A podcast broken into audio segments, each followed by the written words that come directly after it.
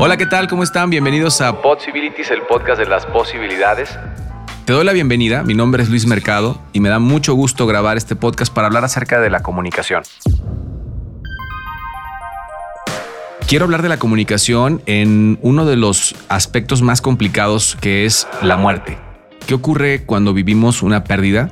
¿Y qué hacemos con la comunicación hacia afuera y hacia adentro?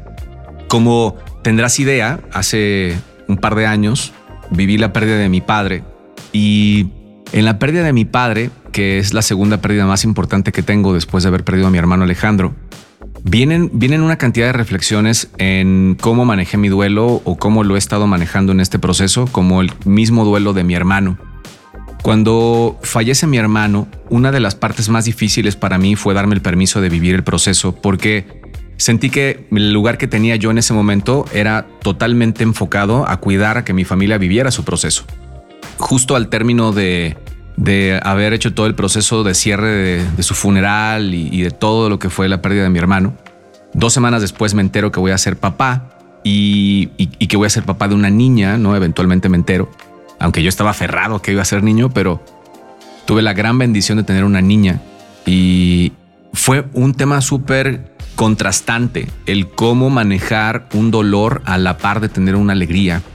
Cómo darle espacio a lo que estaba viviendo mi familia como un, nuevo momento, ¿no? Porque en ese momento quien era mi esposa estaba viendo la, alegría de, volver a tener dentro de ella la, posibilidad de dar vida a un nuevo hijo, su segundo hijo. Y evidentemente para mí también era mi, segundo hijo biológico, ¿no? Sumando a mi hija, que la, la más grande la tengo desde que tenía un año tuve la fortuna de que en algún, algún día llegó y me dijo, oye Luis, ¿te puedo decir papá? Y yo fui el hombre más feliz. Dije, por supuesto, he esperado muchísimo tiempo que me digas eso. Y que me digas papá, dije, no habría mayor honor y regalo para mí que tú me puedas ver de esa forma y yo te pueda decir hija. Entonces, cuando vivo este contraste de emociones, me, me, encontré muy conflictuado en no saber cómo manejar mi dolor y pensar que no tenía mucho espacio en mis relaciones o en mi presente el que yo estuviera triste con mi dolor. Entonces, pues de alguna forma huí de él y me enconché en mi dolor, me salí a vivirlo cuando nadie me viera, a, sentirlo cuando nadie estuviera y a dejar que mi familia estuviera de la mejor forma.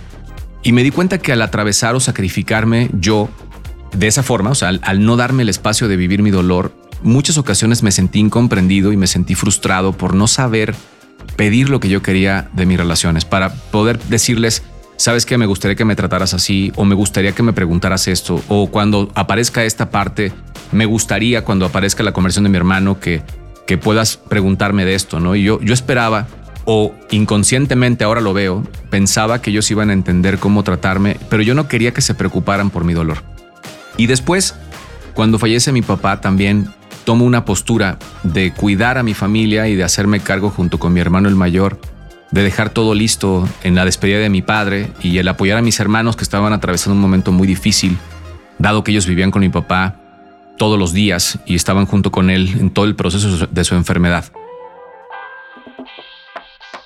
Entonces, hablando del duelo, hablando de la pérdida, cuando tenemos un dolor tan grande que nos, nos parte la identidad, nos cambia completamente la perspectiva de la vida, en muchas sensaciones, el dolor, desde mi punto de vista, nos lleva a vivir este duelo donde no observamos mucho de lo que tenemos alrededor. Y me refiero a la gente que tenemos en vida.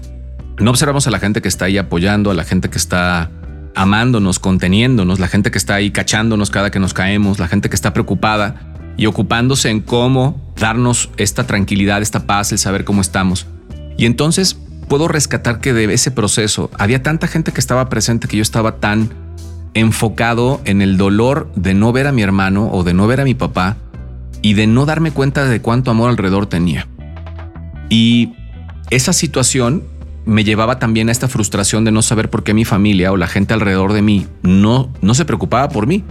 Y ahora entiendo que el mensaje que yo les mandaba, aunque no se los decía con palabras, era que yo estaba muy resuelto en lo que tenía que ver con mi dolor, que yo no necesitaba un desahogo o no necesitaba a alguien que me escuchara para que yo me desahogara.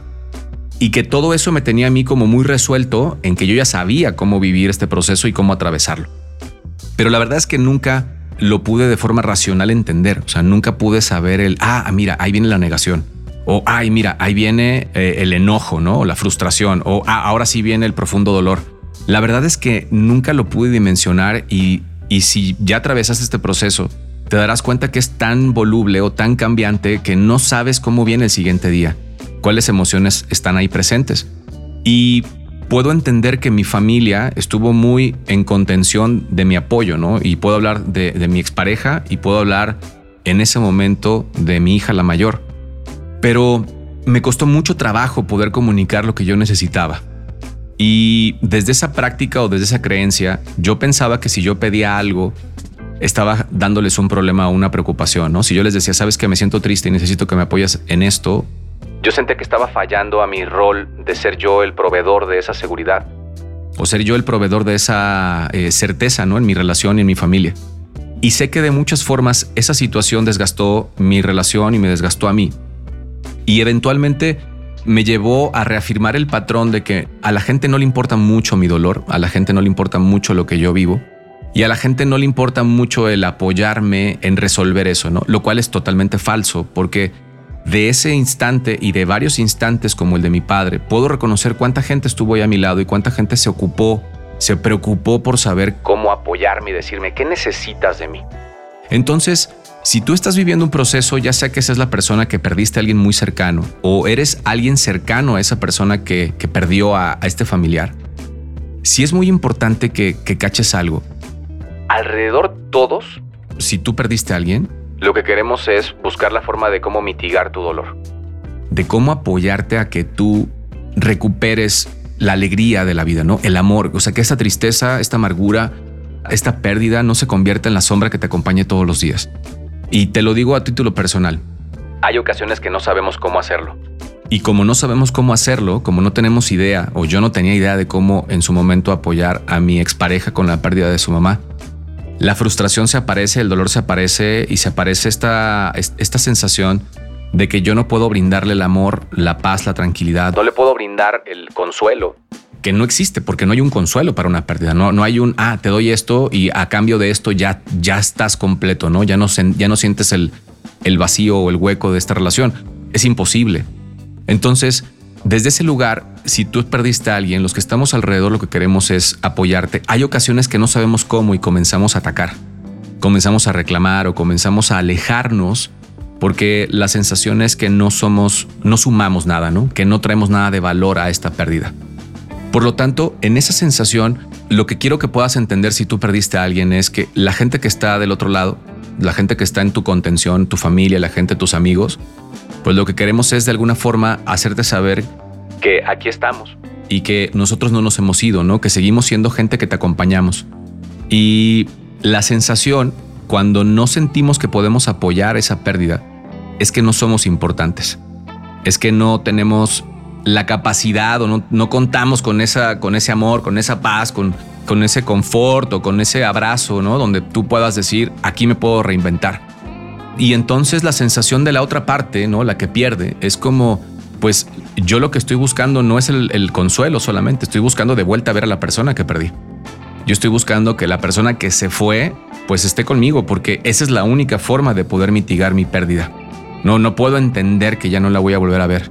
No, puedo entender que esto se terminó para toda mi vida. O sea, que a partir de ahora ya no existe este ser humano más como la posibilidad de decirle, hola, buenos días, ¿cómo estás? Déjate cuento esto, te abrazo, te siento, te huelo. Ya no existe eso. Entonces, creo que cuando hablamos de la comunicación o hablamos de, de lo que es carente en una relación, ya sea de pareja o una relación de una familia, y me refiero cuando se aparece una pérdida, ¿no? ¿Qué es lo que detona?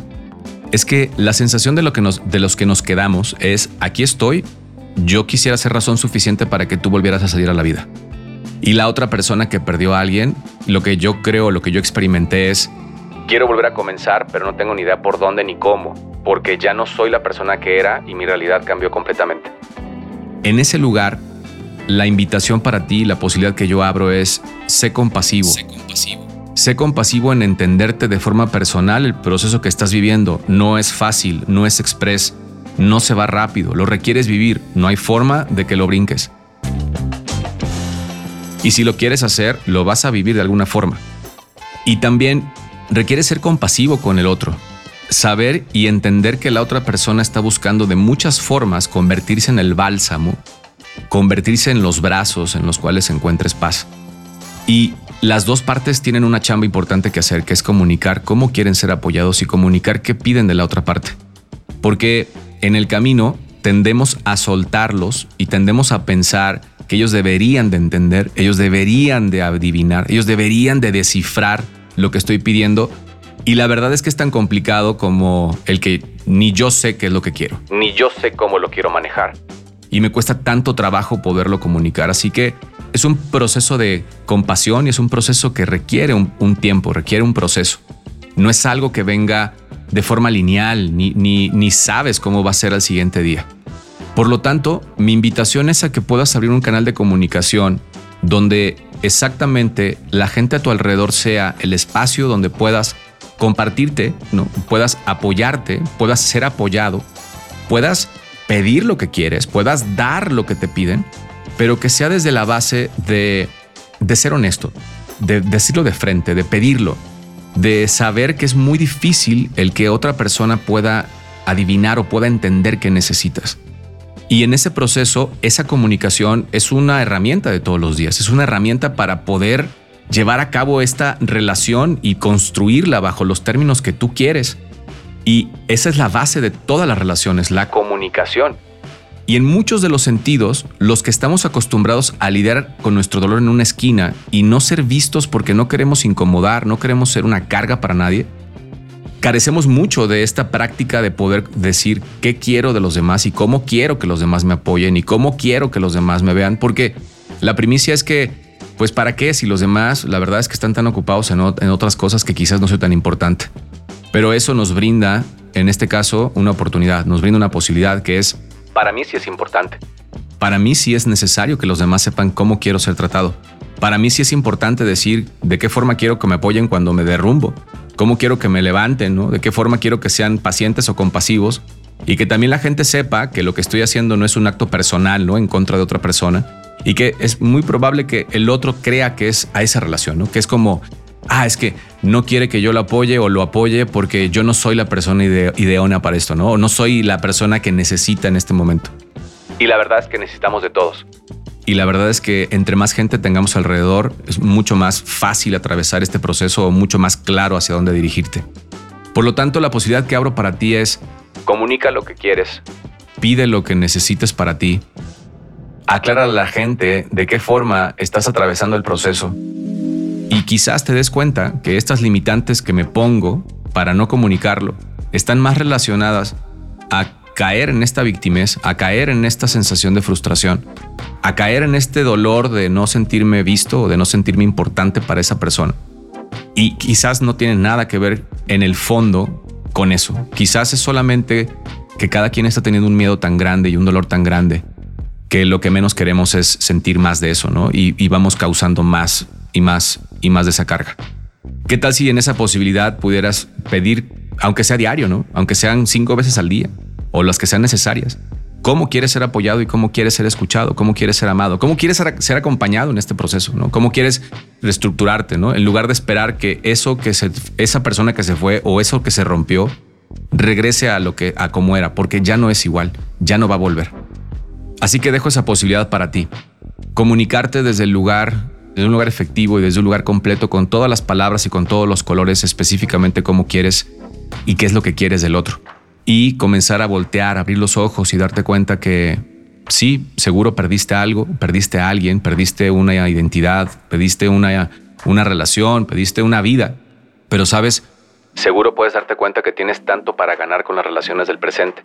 Para utilizar el tiempo en vida, que cuando sea el momento de volver a cerrar un capítulo con otra persona, estés completo de muchas formas, aun cuando sientas el dolor, pero estés completo, consciente de que diste todo lo que querías y que, te comunicaste de todas las formas que querías hacerlo. Te agradezco por el tiempo para, para esta, este nuevo capítulo, pidiéndote que lo compartas con toda la gente que puedas, pidiéndote que dejes tus comentarios aquí en el podcast o nos apoyes en que te vayas a meter a mi página en Instagram como Luis Mercado R. Arroba Luis Mercado R y ahí puedas dejarme tus comentarios en relación a ¿Qué sería posible si empezaras a comunicarte desde ese lugar donde, donde existes, de donde habitas, donde estás, donde estás tú? Sin miedo, sin expectativas, sin limitantes, ¿cómo pudieras comunicarte y qué sería posible si lo hicieras? ¿Qué realidad pudieras empezar a construir desde esa comunicación? Porque, ¿sabes?